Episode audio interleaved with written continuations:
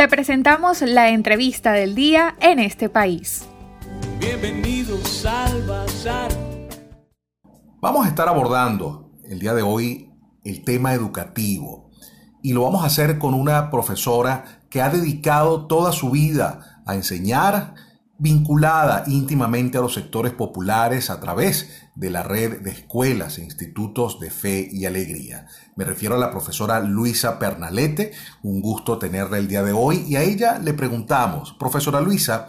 en programas anteriores hemos conversado con algunos voceros docentes de las escuelas de fe y alegría quienes nos han hablado del drama que significa su situación salarial, el enorme esfuerzo que hacen lleno de mucha mística, mucha dedicación y amor a la labor docente, pero también reconociendo las dificultades crecientes que encuentran para realizar su trabajo, sobre todo en las condiciones socioeconómicas. Sin embargo, muchos de ellos siguen allí. ¿Qué nos puede comentar, profesora Luisa, en relación a esta realidad de las condiciones salariales que mm, eh, tienen actualmente los profesores en general en Venezuela y particularmente de fe y alegría.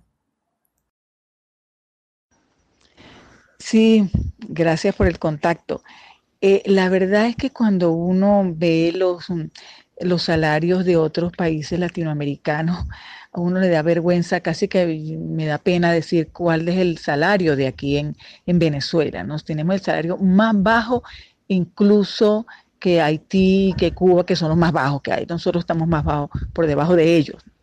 Y sin embargo, uno encuentra una mística tremenda, en, no solo en fe alegría, también yo lo he conseguido en escuelas públicas y escuelas privadas.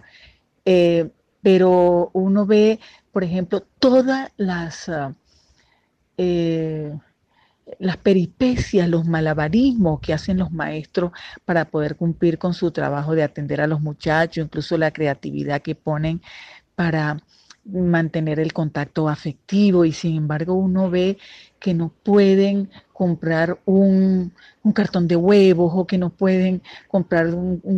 más de un kilo de queso eh, o que no pueden garantizar el, el mantenimiento de su familia. A uno le da de verdad y, le crece a uno la admiración cuando ve que se trabaja por mucha vocación o cuando ve también que hay docentes nuestros que tienen que trabajar en más de un lugar porque con un solo sueldo es que no pueden, es imposible que puedan mantener a su familia con los actuales salarios de los docentes en Venezuela. Mm, de manera que lo mínimo que uno puede exigir es que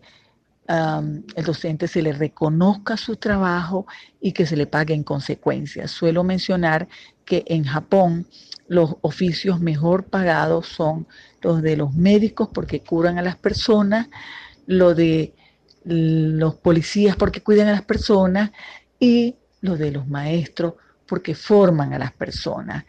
Eh, creo que en esta pandemia de alguna manera se ha revalorizado, por lo menos por parte de la sociedad, el trabajo de los, de los maestros, porque se dan cuenta qué significa no tenerlos todos los días educando a los muchachos. Educación a distancia es una cosa diferente, que también lo están haciendo los maestros, pero no es lo mismo de la socialización, del cariño, de la, de la relación que los maestros tienen con los muchachos y bueno, por supuesto las familias se han dado cuenta que el trabajo de ellos es muy importante. Como usted lo dice, profesora Luisa, es muy importante la participación y apoyo de padres, madres, representantes que ponen su grano de arena ah, para ayudar a estos docentes, a estos maestros, a que no sea tan dura esta realidad económica que viven. Coméntenos si ha visto usted experiencias en las comunidades en las que ha participado y en las que actúa en esa dirección. Bueno, antes de la cuarentena habían mm, muchas maneras de solidarizarse con, los maestros. Eh, tengo que confesar que con la cuarentena pues todo se ha complicado, ¿verdad? Porque hay que decir que este asunto de la educación en emergencia no comenzó con la cuarentena. Ya nosotros tenemos tres o cuatro años con una situación realmente difícil. Ya cuando Felería cumplió sus 65 años, hablamos de esto en la rueda de prensa que tuvimos el 6 de marzo.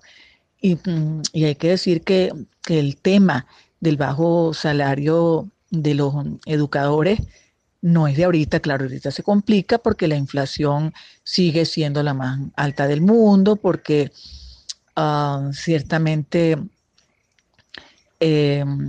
hay muchos elementos que conspiran contra la tranquilidad de, de los maestros, ¿no? Eh, antes de mm, la cuarentena, pues uh, había un maestro, había el, personal en general, porque hablo de los maestros, pero ahora también de los porteros, de los directivos. Um,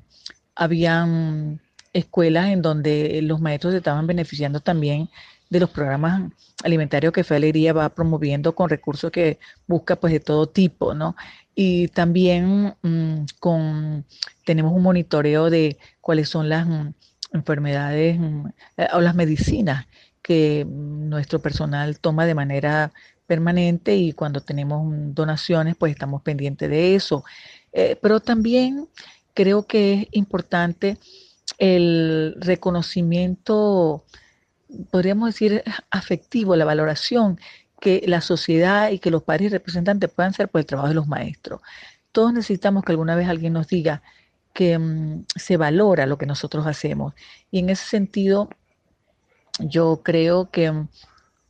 muchos representantes nuestros eh, son expresivos en relación a, a, valorar el trabajo que los maestros de fe y alegría hacen. Y ese reconocimiento tiene su valor también. Eh, ahorita más bien creo que la, solidaridad sigue siendo más de las escuelas hacia los, hacia los niños porque eh, se hace todo lo posible para que los muchachos no pierdan ese lazo afectivo con su maestro, de manera que sigue siendo más la solidaridad de el personal hacia los niños, niñas, adolescentes que son la razón de ser de nosotros. Y creo que eso es lo que realmente nos sigue manteniendo. Mm, yo espero, como dijo muy bien nuestro director nacional, el padre Manuel Aristorena, en su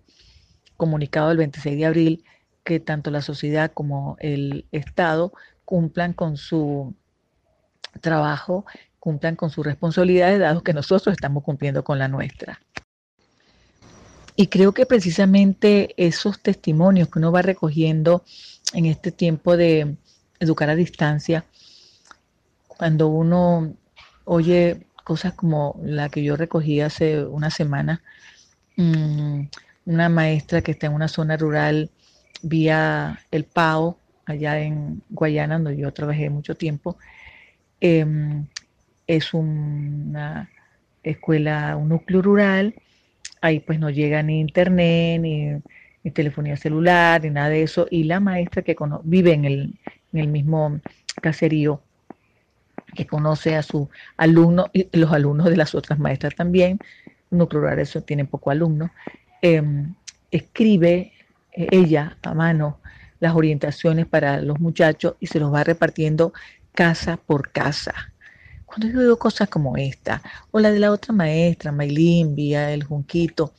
que tiene 23, 24 alumnos, todos tienen teléfono celular uh, y no llega a la radio de Fe de Alegría, y esa maestra llama semanalmente a sus alumnos que son de tercero o segundo grado para ver cómo están, no solamente para preguntar por las tareas, sino también para ver cómo están, para decirle que los quiere mucho, para decirle que los extraña,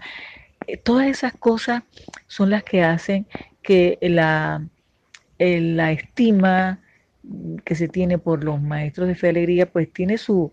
mm, su razón de ser, ¿no? Y eso es lo que a nosotros nos toca, pero por eso también precisamente por ese tipo de trabajo es el que nosotros, los que tenemos mucho tiempo en este movimiento, decimos que tenemos todo el derecho a exigir las mejoras salariales para nuestro personal. En realidad, uno piensa no solo en los maestros, creo que la mayoría del pueblo venezolano, la mayoría de venezolanos la estamos pasando muy mal. Yo insisto que los problemas no comenzaron con la cuarentena y uno a veces pide para eh,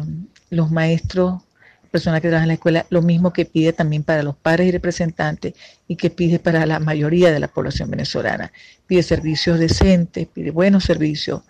agua, electricidad, pide que paren la inflación, eso es mucho más importante que los aumentos salariales, porque con esta inflación todo se lo come la inflación. Entonces también uno pide a las autoridades que hagan lo que les toca hacer porque nosotros estamos haciendo lo nuestro.